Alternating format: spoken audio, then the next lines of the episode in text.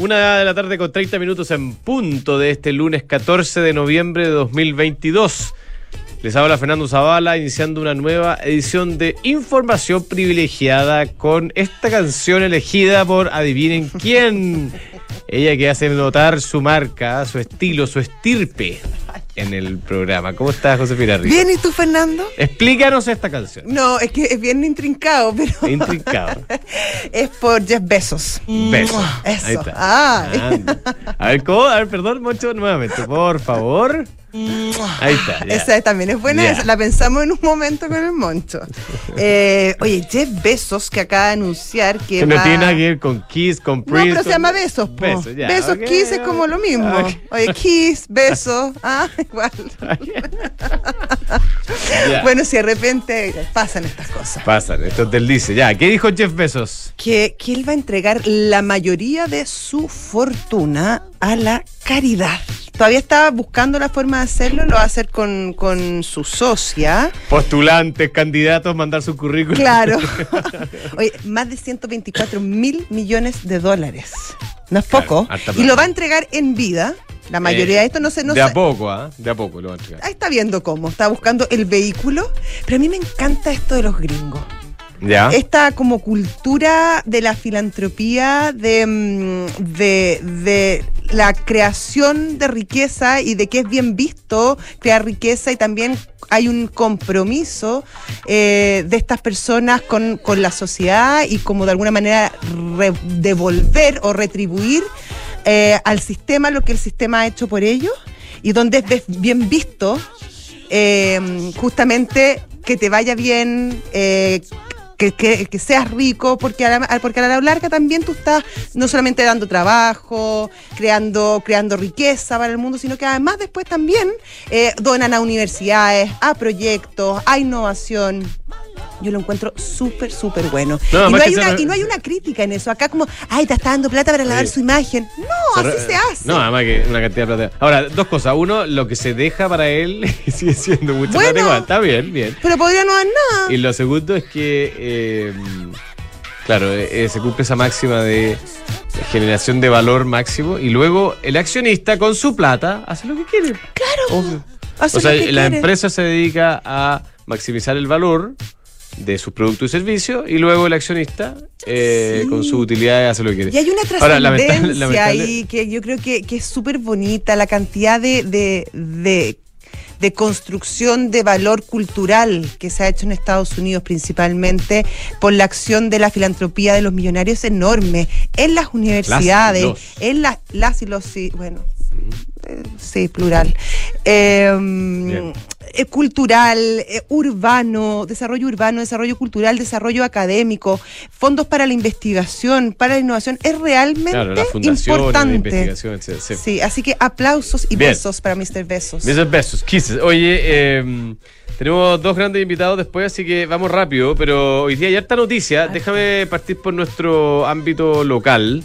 El Servicio de Evaluación Ambiental acaba hace algunos minutos de anunciar que eh, reversa su decisión y da luz verde a el proyecto a esta altura bastante polémico Controvertido. controvertido de construcción de eh, una serie de edificios de comerciales y residenciales en Ñuñoa, ¿ah? Eh, encabezado por la inmobiliaria Fundamenta.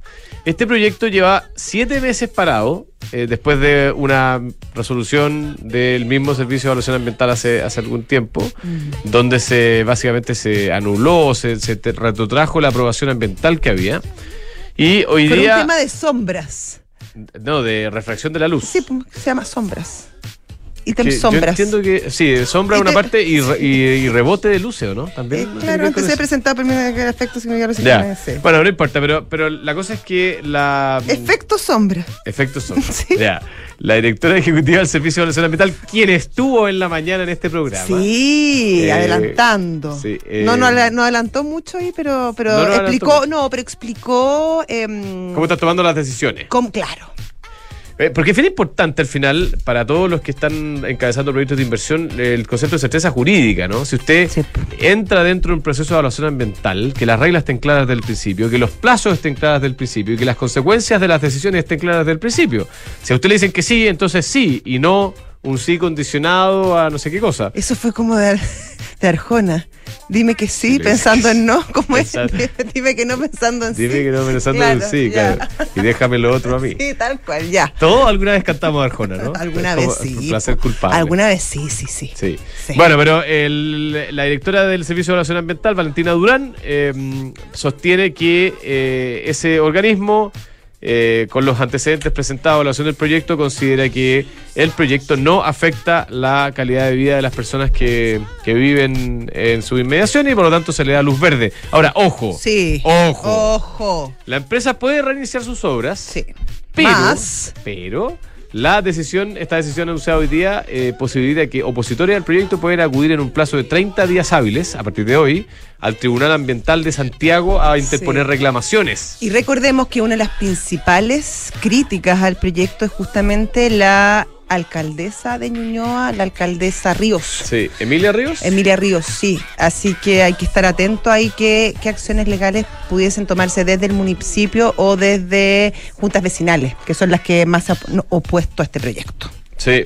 Oye, eh, bueno, lo- los eh, desarrolladores de este proyecto han sido muy críticos de la autoridad ambiental. De hecho, Pablo Medina, que es el fundador y eh, de uno de los líderes de Fundamenta, la inmobiliaria, dijo en una entrevista hace, hace un par de semanas que la decisión había sido muy política y que esta gracia, según él, arbitrariedad Esta e ilegalidad, en sus palabras, por lo menos les había costado 400 mil UF, unos 15 millones de dólares aproximadamente. Es bien interesante lo que pasó con este proyecto y cómo, por ejemplo, las eh, uniones sindicales de los trabajadores Claro. que estaban en ese proyecto se unieron, se organizaron y solicitaron a las autoridades la, eh, la reanudación justamente de la construcción del proyecto de la inmobiliaria por la cantidad de, de puestos de trabajo que se perdieron con la, con la decisión de las autoridades.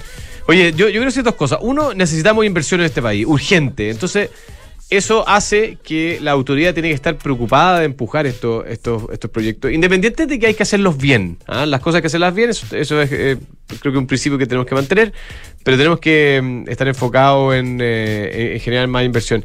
Y lo segundo que me pasa a mí es que, y que me parece bien, bueno de esto, es que no puede ser que estos elefantes blancos empiecen a aparecer en la mitad de las ciudades, eh, hora a medio sí. camino. Este es un proyecto grande, 300 millones de dólares aproximadamente involucrados, Sí.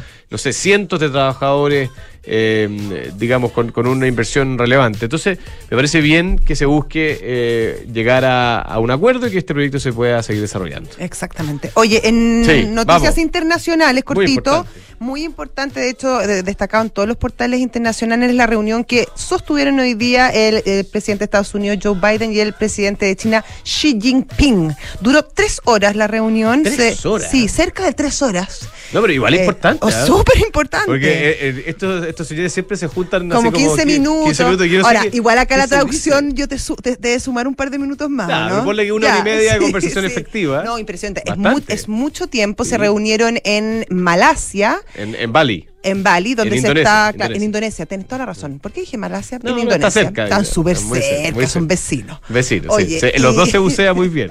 Muy bien, exactamente. Eh, y son dos países musulmanes, Efectivamente. salvo por Bali, que es la única. Bali, Bali es como una Eh, cosa. no, es hindú, es la eh, única eh, isla hindú de entonces, Indonesia. Estuve. Sí. Y es raro el contraste, pero sí, efectivamente. Sí, es interesante Bali, bonito. Bueno, tú sabes que yo fui a una cumbre APEC en Bali. ah, ¿De presentadora estelar? No, no, no, fui de periodista Ah, en una gira del presidente Piñera.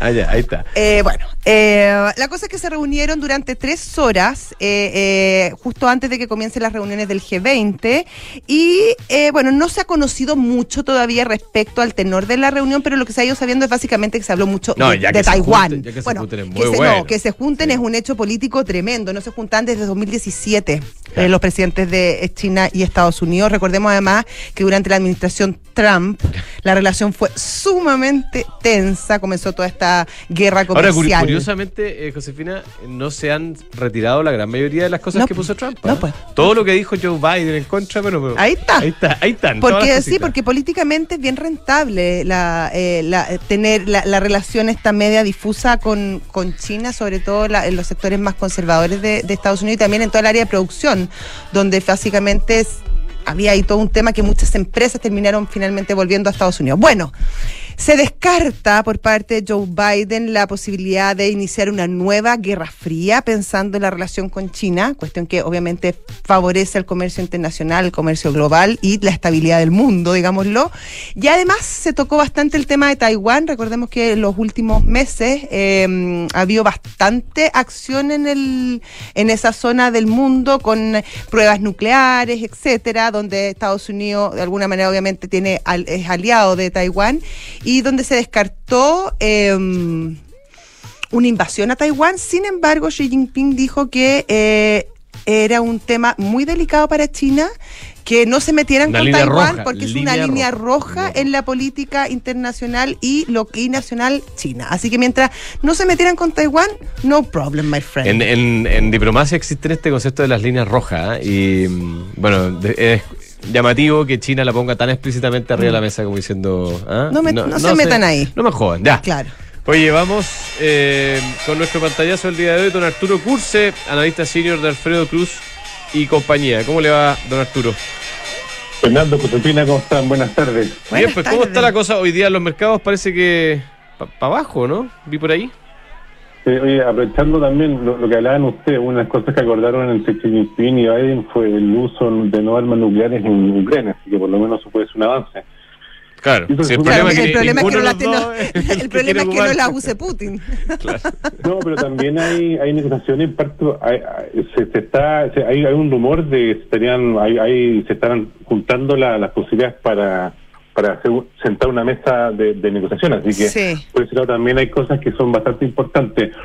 Lo que estamos viendo hoy día es básicamente una toma utilidad respecto de un escenario que eh, hizo, después del dato de, IPC norteamericano, vimos que la renta variable subió fuerte en Estados Unidos, el Nasdaq cerca de un 10%, el S&P 500 cerca de un 6%, y lo que estamos viendo hoy día, juicio mío, una toma de utilidades donde el, el Nasdaq cae un 0,87, el S&P 500 un poco menos de un 0,5%, pero aparentemente es una toma de utilidades de lo que se configura aparentemente con el inicio de un rally de fin de año, un rally, un Christmas rally, un rally de Navidad, de acuerdo donde yo estoy viendo por tu de ese 500 que ya está en 4.000 puntos, pero en torno a los 4.300 puntos, y el caso del Nasdaq que está en 11.700, podemos en torno a los 13.000, por ahí. O sea, creo que hay, hay un escenario favorable que se genera a partir de el dato de inflación, y eso también es lo que hace que el índice del dólar caiga de forma importante, caiga bajo sobre un soporte importante, el DXY 108, que impulsa el precio del tipo de cambio cercano a 880 pesos,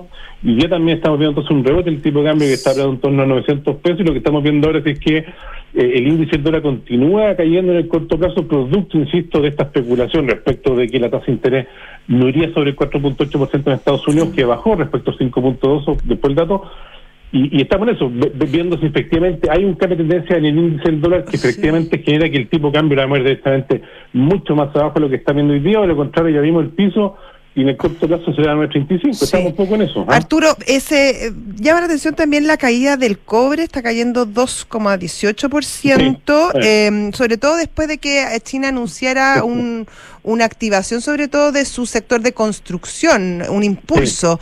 Eh, ¿Por qué cae el cobre si con esas noticias uno debiera esperar que, que, se produjera un alza más bien? Bueno, el, el, dicho es cumple con el rumor y vende con noticias. Pues. La verdad es que hace tiempo que veníamos escuchando la posibilidad de que se iban a, levantar las restricciones en China. Finalmente, ayer se empieza a levantar de forma mucho más concreta, pero el cobre viene subiendo 3.30.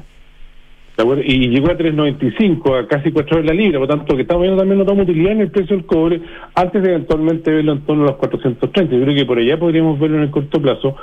Por tanto, insisto, estamos viendo un escenario, un, mejor escenario de cara a fin de año que eventualmente podría generar, como dice Catherine Wood de Arca, ¿cierto? Podría, está generando muchas similitudes respecto al año 20, por tanto, ahora podemos tener una, recuperación de los mercados, pero en el corto plazo, si es que la Fed no se maneja bien en cuanto al pivot famoso que están hablando, el pivot es la capacidad de la Fed, ¿cierto?, de achuntarle justo la tasa de interés que disminuye la, la, la, la, inflación sin entrar en recesión. Imagínate que eso es improbable, ¿de acuerdo? Y si, esa, y si la Fed se maneja mal, vamos a entrar entonces en, lo que, en, en, en, la, en la conclusión del año 29. Entonces estamos en el Estamos en el año 25 en teoría hoy día. Sí, 26 pinpoint. por ahí. Excelente. Don Arturo, muchas gracias. Un abrazo Gracias, grande. Arturo. Hasta Chao, luego. Chao. Arturo Curse, analista senior de Alfredo Cruz y compañía. Si tu objetivo es conocer nuevos lugares o tener un lugar para llamar hogar o perfeccionar tus conocimientos, cúmplelo invirtiendo desde tu app Santander en la sección Objetivos.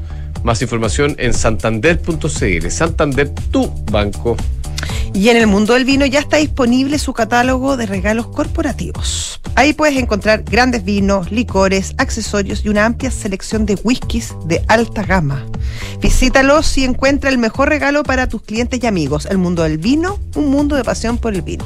Y a veces para crear grandes historias hay que partir, hay que comenzar con nuevas experiencias. Hoy el diseño se une a la excelencia con el New Peugeot 308 que combina una experiencia de conducción única con un look cautivador. Bienvenido a la experiencia 308, New Peugeot 308 Unique Sensations. Descúbrelo en peugeot.cl. Y de ahora en adelante podrás pagar en restaurantes con un código QR sin tocar dinero ni máquinas. Comprar tus libros con descuentos, cargar tu celular, aceptar todas las tarjetas en tu negocio, cobrar con un link pago. Se los dice Fernando Zavala, que es el influencer de Mercado Pago. Mercado Pago, la fintech más grande de Latinoamérica. Busca es un software integral de gestión de personas que te permite llevar la felicidad de tus colaboradores al siguiente nivel, automatizando todos los procesos administrativos en un mismo lugar. Súmate a la experiencia Book y crea un lugar de trabajo más feliz. Visítalos en belargauk.cl. Si quieres invertir en un departamento, invierta ojos cerrados en Almagro. Con cuatro años de arriendo garantizado, es más fácil invertir. Encuentra toda la información en almagro.cl slash espacio I. Ya, ¿estamos o no estamos? No, todavía no estamos. Ya, vamos. Te invitamos a conocer nuestro e-commerce ducatishop.cl. sí. Ahí encontrarás ropa, accesorios, merchandising de la exclusiva marca Ducati. Ya, tenemos en línea a mm, dos grandes invitadas, eh, Ulrich Broschek y Marina Hermosilla. ¿Están? Sí, por ahí. ¿Qué tal? Sí. Ahí están. Ay, ¿Con quién hablamos? Hola Fernando, hola Josefina. Hola, ¿qué ¿Cómo tal? están? ¿Eres Ulrike o eres Marina? Yo soy Marina. Hola Marina, ¿qué tal? Ah, perfecto, ya, están, están las dos juntas. Sí, buenísimo. Oye, eh, vamos a hablar. Oye, lo escuchamos súper despacito. Apa. Estamos aquí en, en un- en un- en una bulla espantosa. Están en Egipto, ¿no? Están en Egipto. Sí, sí. Participando Sí, de la la COP. Así es. Cuéntenos un poco Nos cómo es la acabamos ex- de perder la foto de la delegación. Ah, qué por pena. ¿No es verdad? Son Pero oye, la foto, saquen otra foto. Nos van a deber una foto. Oye, cuéntenos un poco la experiencia en la COP, de qué se ha tratado, cuáles son las conversaciones interesantes que han tenido. Cuéntenos un poco del ambiente allá en Egipto. Ahí, las estamos ahí está, viendo ahí por la estamos streaming. viendo perfectamente. Ay, espérate. Tó- Tómalo tú. Ahí están. A ver, el ambiente, el ambiente, sí. El ambiente acá, eh, bueno, siempre es muy entretenido, hay mucha gente, eh, gente de todos los países, uno ve eh, delegaciones eh, y la información es súper, súper interesante. Los pabellones siempre tienen mucha información, se conversan cosas interesantes, se sabe lo último que está pasando en cada lugar, cómo está la cosa, los jóvenes, ahora en esta copa hay muchos jóvenes y eso es súper bonito verlos bien involucrados, bien interesados en esto. Oye, hoy día se hablaba, eh, no sé si nos escuchan, yo- nosotros la escuchamos poquito, Sí. pero, pero se escucha, y bueno, está bien. Hoy día se hablaba de que era un día importante porque Chile iba a presentar un poco su- sus eh, nuevos objetivos, los nuevos compromisos. ¿Cómo fue eso? ¿Qué es lo que presentó nuestro Sí. país y cuál fue la recepción de la comunidad de la COP? Mira, la, a ver, la ministra de eso fue hace un ratito, fue recién ahora a, la- a las 5 de acá, que fue hace como una hora, son las cuarto para 7 ya, eh, y presentó cómo vamos a, a aumentar la, la ambición en la NDC y puso énfasis, bueno, primero en que eh, es una transición eh, socialmente justa y por lo tanto está reforzando el pilar social de la NDC para, de, de manera a involucrar a la comunidad y a la sociedad en las decisiones de políticas públicas. también planteó la necesidad de em, eh, aumentar la ambición en lo que dice relación con el metano, y ahí hay dos sectores que están eh, que les toca, que le, que le toca eh, ponerse las pilas, por decirlo así, que son el sector agrícola, eh, fundamentalmente lo que es el cultivo de arroz y la ganadería, Ganadería, sí. y lo otro, claro, y lo otro es em, el, el- el- el sector de los residuos. Y el compromiso ahí fue revertir la tendencia al alza que lleva Chile aumentando las emisiones de metano en los últimos años, revertir la tendencia al alza antes del 2025. Y Chile, el tercero fue, sí, ha No, no, no. aumentado las emisiones de metano. Sí. y el tercero fue aumentar eh, la superficie de áreas protegidas y en todo lo que es áreas protegidas del país tener un plan de acción, un plan de manejo que eh, considere el cambio climático. Esas fueron básicamente las tres cosas que planteó Chile, para aumentar la ambición. Chile, a pesar del tema del metano, que obviamente es muy relevante y hay que ponerle harto ojo, ha sido bien líder en, en medidas eh, pro medio ambiente, en huellas de carbono, en ambición climática. De hecho, eh, bueno, con- ha participado y tiene, tiene bastante liderazgo en esa, en esa materia.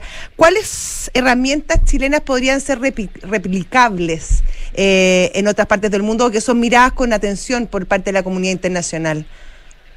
Bueno, nosotros venimos aquí especialmente a, a, eh, contar la experiencia de Chile en el tema de agua, lo que hemos en la Fundación Chile desarrollado, y aquí Enrique es la, la especialista, así que lo Hay que nos cuente Ulrich.